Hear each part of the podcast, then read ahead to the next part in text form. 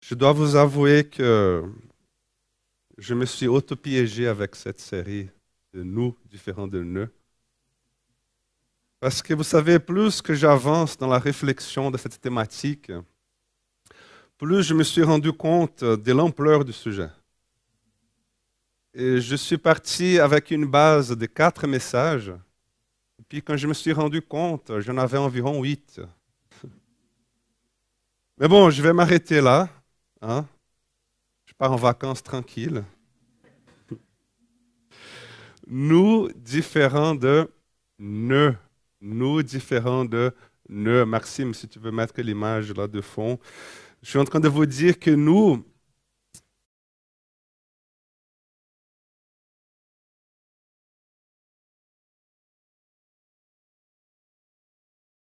en nous, qui agit en nous, parmi nous et à travers nous. Et le nœud, c'est quoi le nœud? Le nœud, c'est tout ce qui empêche le flou de la vie.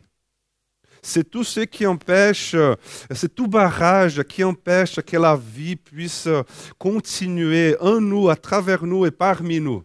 Je vous avais dit le premier message que l'unité, le nous, c'est un rêve de Dieu. C'est un rêve de Dieu. Que nous soyons un, que nous soyons un nous. Je vous avais dit aussi le deuxième dimanche que l'unité est un privilège. Être fils et fille de Dieu est un immense privilège, mais c'est aussi une immense responsabilité. Dans le nous, il y a souvent des nœuds qui se créent.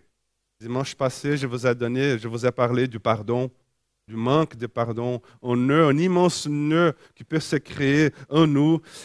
Et dans le nous, c'est qui qui appartient? C'est qui qui est dans les nous là? Dans les nous, il a moi, il a toi, il a ton prochain, il a Dieu.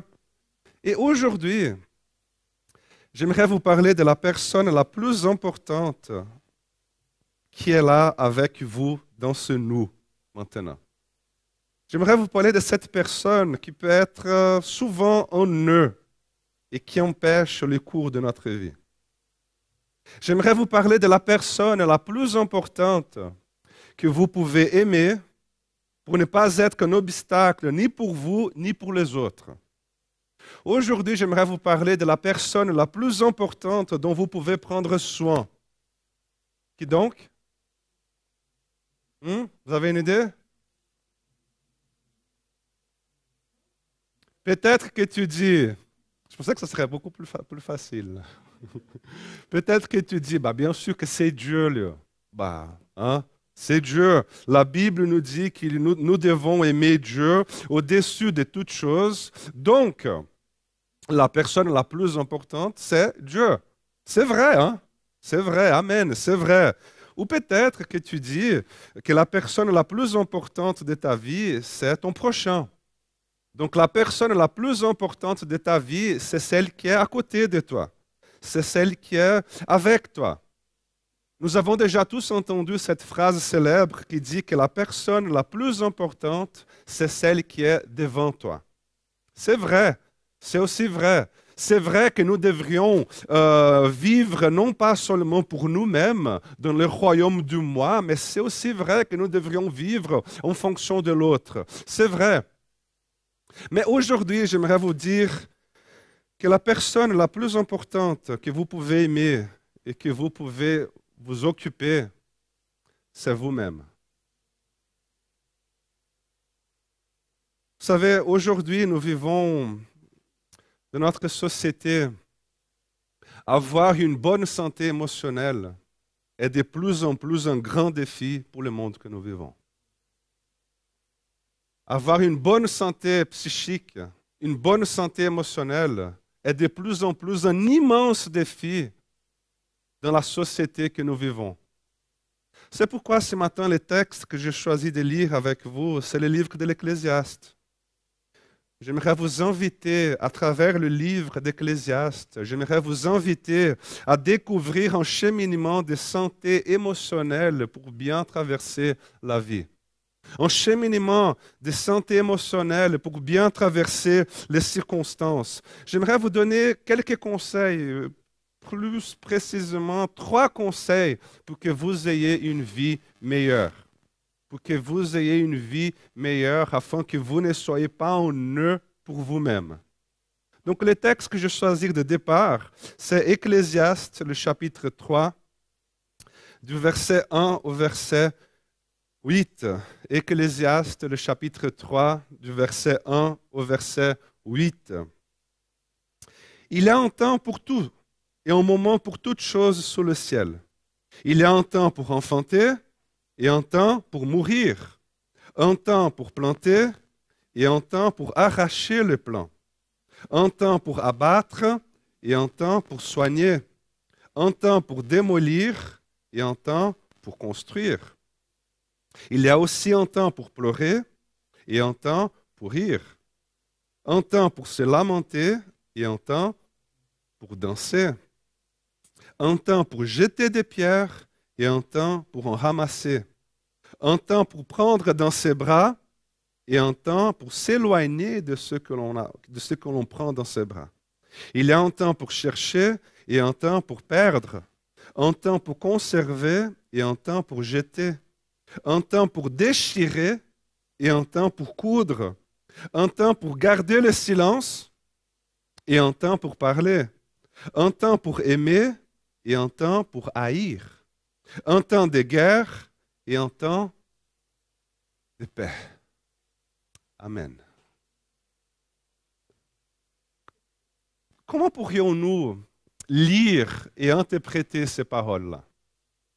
Est-ce que nous pourrions euh, lire ces textes d'une manière, par exemple, déterministe, comme si tout était déjà inscrit dans une sorte de livre divin, comme une sorte de destin inévitable Certains pensent que oui. Certains croient que tout ce qui se passe ici, le minimum détail, c'est à cause de la volonté de Dieu. Comme si tout dans ma vie était déjà tracé et Dieu ne fait que la gestion des micro-détails de ma vie.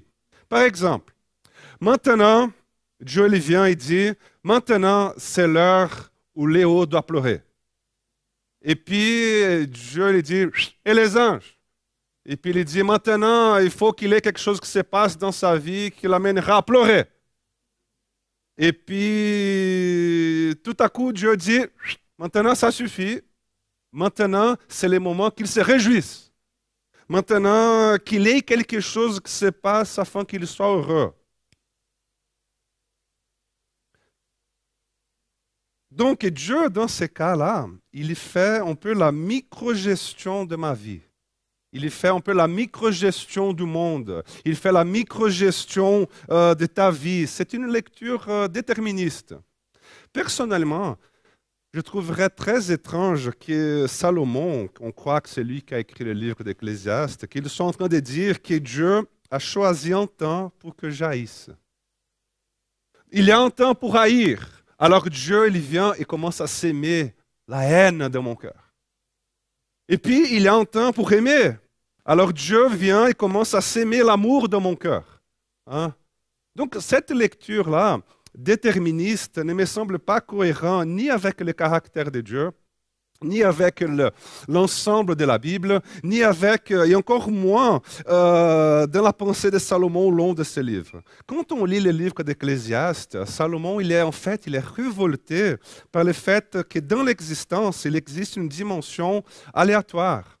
C'est-à-dire, il y a des choses qui arrivent qui n'ont pas forcément une cause. Il y a des choses qui arrivent qui n'ont pas, forcément une explication. Il y a des choses qui arrivent qui n'ont pas forcément un, but précis. Pourquoi? Parce que l'univers a d'autres principes.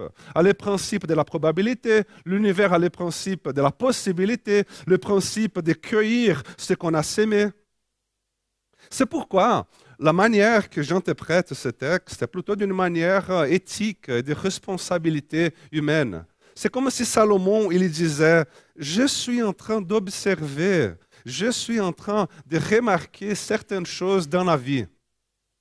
Et puis il dit certaines choses qui sont en train de se passer, de se produire, sont inévitables. Par exemple, il va écrire au chapitre 11 d'Ecclésiaste que quand les nuages sont pleins, il va pleuvoir sur la terre. Ben, OK. Et puis il dit que l'arbre qui est tombé, elle va rester à l'endroit où elle est tombée. que ça soit vers le sud ou que ça soit vers le nord. Autrement dit, certaines choses sont inévitables. Par contre, il y a d'autres situations qui sont aléatoires. Et tandis qu'il y en a d'autres qui Dieu il est à la ressource aussi. Il dit, euh, qui pourra redresser ce que Dieu a tordu Ainsi, vous savez, nous vivons dans un univers où il existe un temps pour rire, et il existe aussi un temps pour se lamenter, il existe aussi un temps pour prendre dans ses bras, il existe aussi un temps pour s'éloigner de ce qu'on prend dans ses bras. Il est dit qu'il existe un temps pour planter.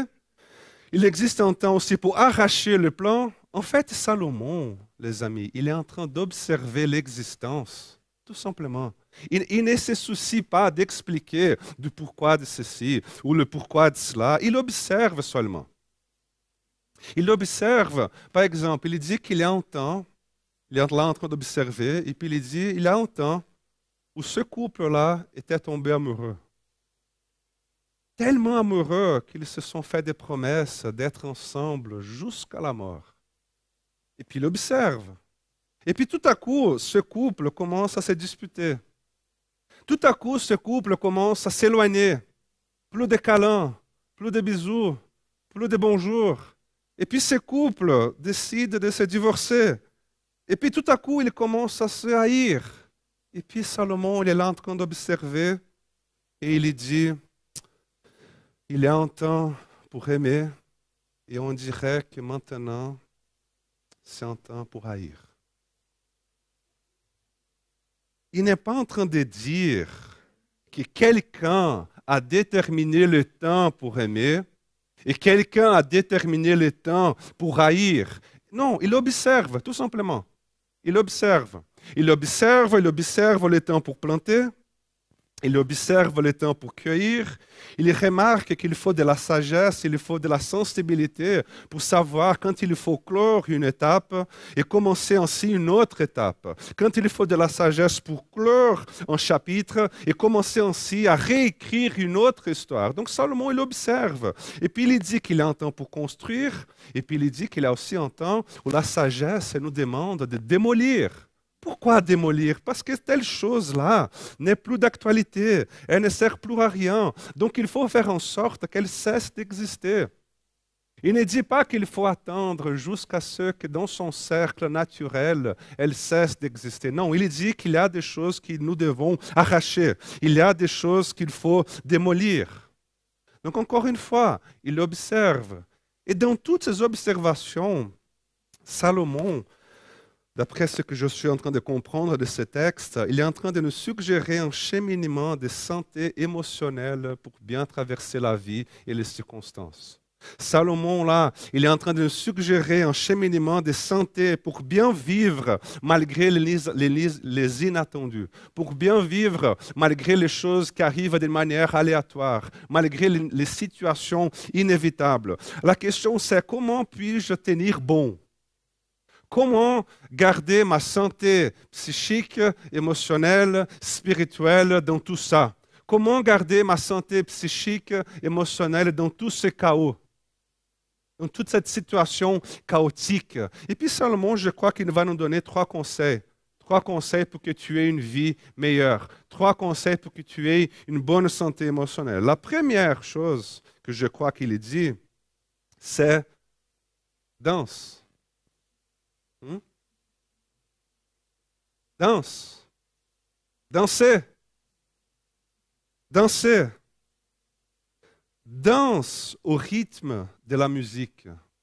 Autrement dit, il dit qu'il a un temps pour danser.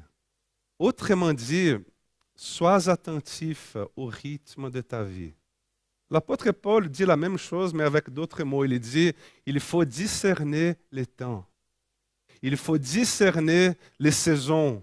Il faut être attentif à la manière dont les circonstances s'organisent et dont les circonstances se désorganisent autour de toi. Il faut être attentif aux choses qui sont en train de naître et être attentif aux choses qui sont en train de mourir. Et il faut les laisser mourir. Ils sont en train de mourir, il ne faut pas vouloir qu'ils renaissent. Il dit qu'il faut être attentif aux choses qui sont en train de pourrir et que tu dois les arracher. Discerner les saisons, discerner les saisons et pouvoir ainsi donner la bonne réponse euh, à cette situation. Il va dire qu'en Ecclésiaste, le chapitre 4, 14, il dit qu'au jour du bonheur, jouis du bonheur. Et au jour du malheur, réfléchis. Car Dieu a fait l'un et l'autre de sorte que l'homme ne puisse rien deviner de son avenir. Le jour du bonheur, jouis du bonheur. Et le jour du malheur, réfléchis, remets en question.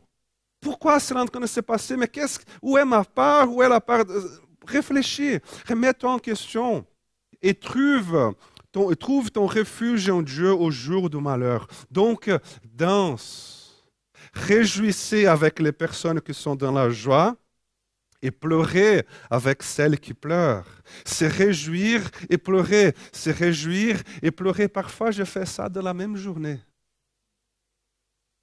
Parfois, je reçois un message qui dit Léo, j'ai besoin de discuter parce que j'ai envie de me suicider. Et puis, une heure après, Léo, merci Seigneur, l'enfant est né en bonne santé. La maman et le bébé vont bien. Je ris et je pleure et je ris et je pleure. Finalement, je suis quoi? Je suis dans la joie ou dans la tristesse? La réponse, c'est que je suis en bonne santé.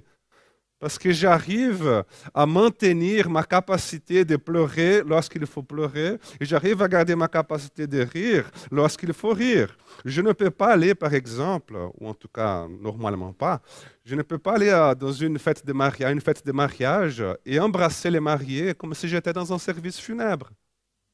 Hmm? En tout cas, c'est jamais arrivé avec moi.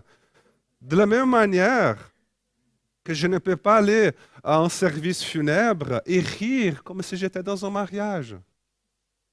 Je suis en bonne santé. Pourquoi? Parce que mon cœur, il répond à la réalité de la vie. Il danse au rythme de la musique. Donc laisse-moi vous dire une chose par rapport à ça, les amis. Il ne faut pas te culpabiliser lorsque tu as envie de t'enfermer dans ta chambre pour pleurer. Il ne faut pas te culpabiliser si ce jour-là tu as perdu l'appétit. Tu n'as pas envie de manger. Il ne faut pas te surcharger et te culpabiliser lorsque tu ne te sens pas productif. Vous savez pourquoi? Parce qu'il y a des saisons comme ça. Et bonne nouvelle, cela montre que tu es vivant. Cela montre que tu es sensible à la réalité de la vie. Mais vous savez, en tant que chrétiens, nous avons cette immense capacité de cacher justement nos émotions. En tant que chrétiens, nous avons cette immense capacité de nous cacher derrière une fausse spiritualité. Par exemple, comment ça va? Au nom de Jésus, ça va. D'accord, mais ça va ou ça ne va pas? Je suis plus que vainqueur et par la puissance de Jésus-Christ, je déclare que, ok, ouais. Mais comment va ton âme? Comment ça va ton âme? Je suis fille et fils des rois des rois et par la puissance de Jésus-Christ. Pourquoi est-ce si difficile d'accepter, d'exprimer, de nommer, de reconnaître le temps pour mourir, de reconnaître le temps pour arracher, de reconnaître le temps pour pleurer, le temps pour se lamenter, le temps pour déchirer. Maintenant, ne te, culpabilise pas, mais préoccupe-toi si cela fait déjà longtemps que tu es dans ta chambre en train de pleurer. Parce que là, il est en eux il faut dénouer. Il faut prendre des mesures. Pourquoi? Parce qu'il a toute une vie qui est en train de se dérouler à l'extérieur. Et parfois, vous savez, dénouer, prendre ces mesures-là signifie prendre un rendez-vous chez un psychiatre,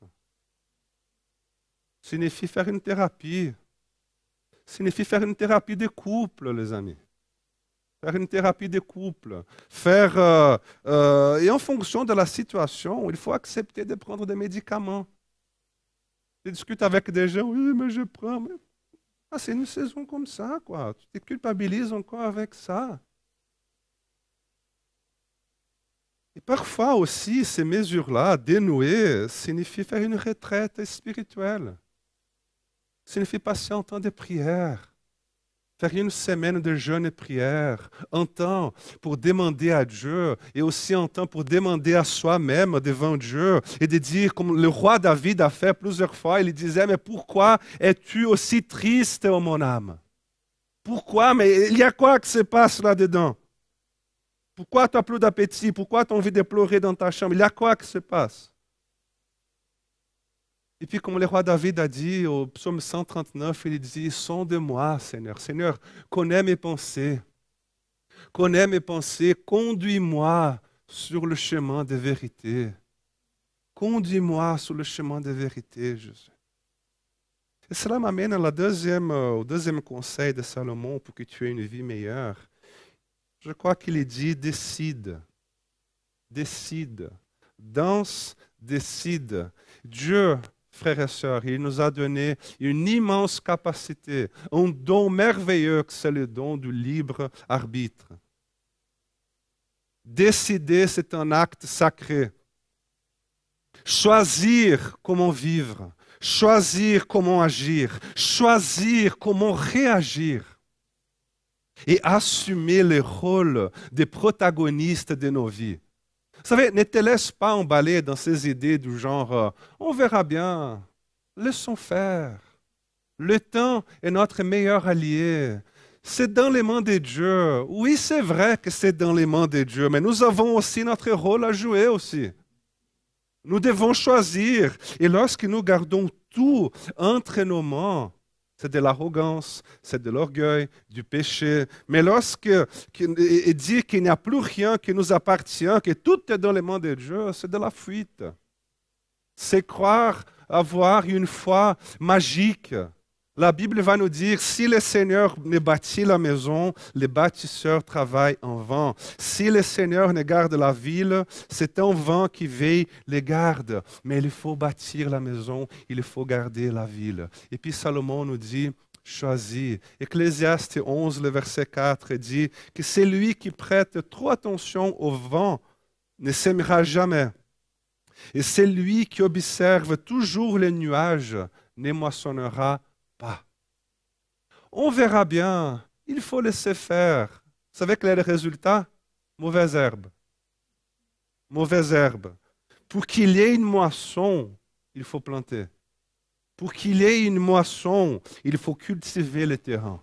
Pour qu'il y ait une moisson, il faut étudier les saisons. Donc choisis, assume tes choix et prends ta vie en main. Discerne le temps Discerne les saisons de ta vie, les saisons que tu es en train de vivre. Danse au rythme de la musique. Et pendant que tu danses au rythme de la musique, fais tes choix, assume tes responsabilités. Et bien sûr, troisièmement, dépend de Dieu.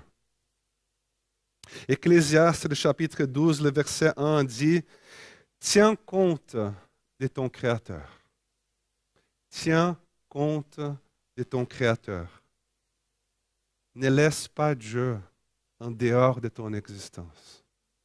Ne laisse pas Dieu en dehors de ta tristesse. Ne laisse pas Dieu en dehors de ta fête. Ne laisse pas Dieu en dehors de tes choix. Dépends de Dieu et déverse ton cœur dans sa présence. Ne laisse pas Dieu en dehors de tes fêtes. Pourquoi? Parce qu'un jour, il n'y aura plus de vent. Un jour, il n'y aura plus de vent et c'est lui qui a le vent nouveau. C'est lui qui a le bon vent. C'est lui qui a la véritable joie. C'est lui qui a le véritable sens de ton existence. Et lorsque tu ne sauras pas quoi faire, lorsque tu ne sauras pas quoi décider, et lorsque tu seras là en train de dire, mais pourquoi Seigneur est-ce que c'est là en train de se produire? Mais pourquoi Seigneur Pour quelle raison? Quel est le projet de Dieu dans tout ça? Lorsque tout sera flou dans ta vie et lorsque tu te sentiras perdu dans la vie sans aucun repère. À ces moments-là, frères et sœurs, tu tomberas à genoux. Devant la présence de Dieu. Et, la lettre aux, aux Hébreux, le chapitre 11, va nous dire que sans la foi, il est impossible de plaire à Dieu.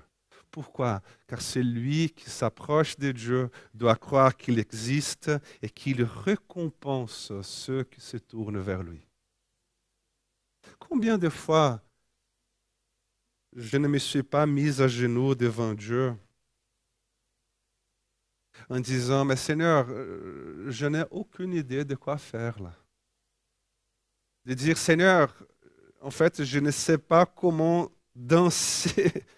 Je ne sais pas comment danser dans cette saison de ma vie. En fait, c'est quoi? Euh, Seigneur, cette musique-là, elle ressemble plutôt à un bruit qu'une mélodie.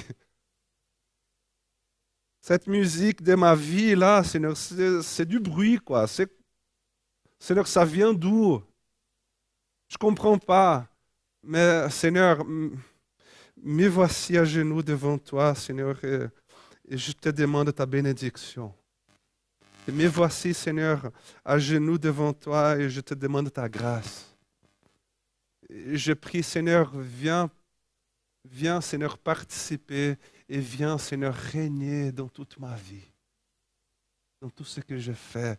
Viens, Seigneur, et viens régner. C'est pourquoi, quand je lis les livres, ces livres d'Ecclésiaste, j'entends la voix de Dieu qui me parle justement de ces trois D danse, décide et dépend. Dépend de Dieu.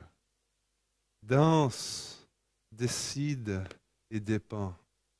Donc les amis, indépendamment de ta saison de vie, laisse-moi vous dire une chose. Ne te désespère pas. Cela va passer. Amen. Ne te désespère pas. Jésus, il dit, chaque jour suffit sa peine. Reconnais ta saison de vie. Reconnais ta saison de vie. Peut-être que tu es là en train de vouloir planter. On dit que Dieu est là, mais c'est le temps d'arracher, ma fille. C'est le temps d'arracher. Peut-être que là, en train de vouloir prendre dans les bras, et Dieu est en train de te dire, mais maintenant, c'est le temps de s'éloigner. Ça ne sert à rien de vouloir continuer à planter, de vouloir prendre dans les bras, de vouloir... Euh, non, c'est une autre saison. C'est un autre contexte. Donc reconnais ta saison de vie, respecte ton rythme, danse au rythme de la musique, assume tes responsabilités, aie du courage pour prendre tes décisions et au-dessus de tout, fléchis les genoux devant Dieu. Fléchis les genoux devant Dieu. Pourquoi? Parce que Dieu est bon et il sait aimer. Amen. Dieu est bon et il sait aimer. Dieu est bon et il sait aimer. Donc prends soin de toi. Prends soin de toi. Et ne sois pas honneur pour toi-même. Et vis pour la gloire de Dieu. Amen. Prions.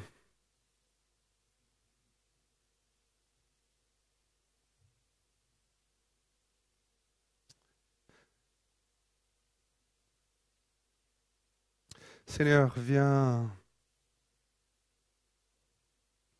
Seigneur, encore une fois, tu nous as promis une vie et une vie en abondance.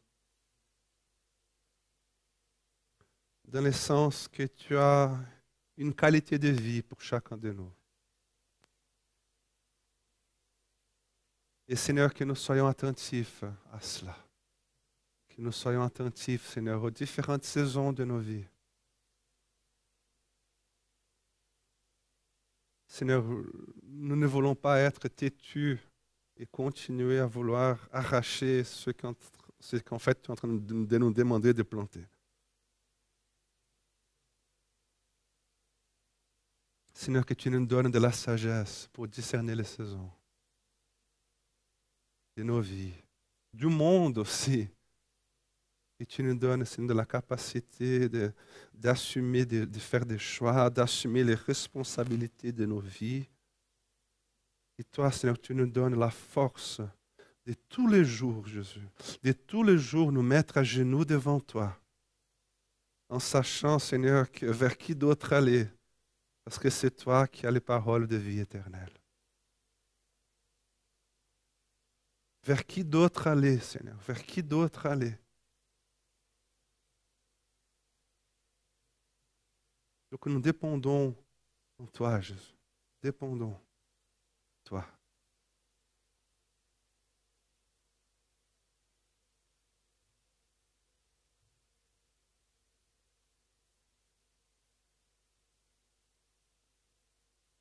Que ta paix règne, Seigneur, au milieu de nous, parmi nous. Viens visiter, Seigneur, les cœurs qui sont attristés, les épaules qui sont surchargées. Viens nous visiter, Seigneur.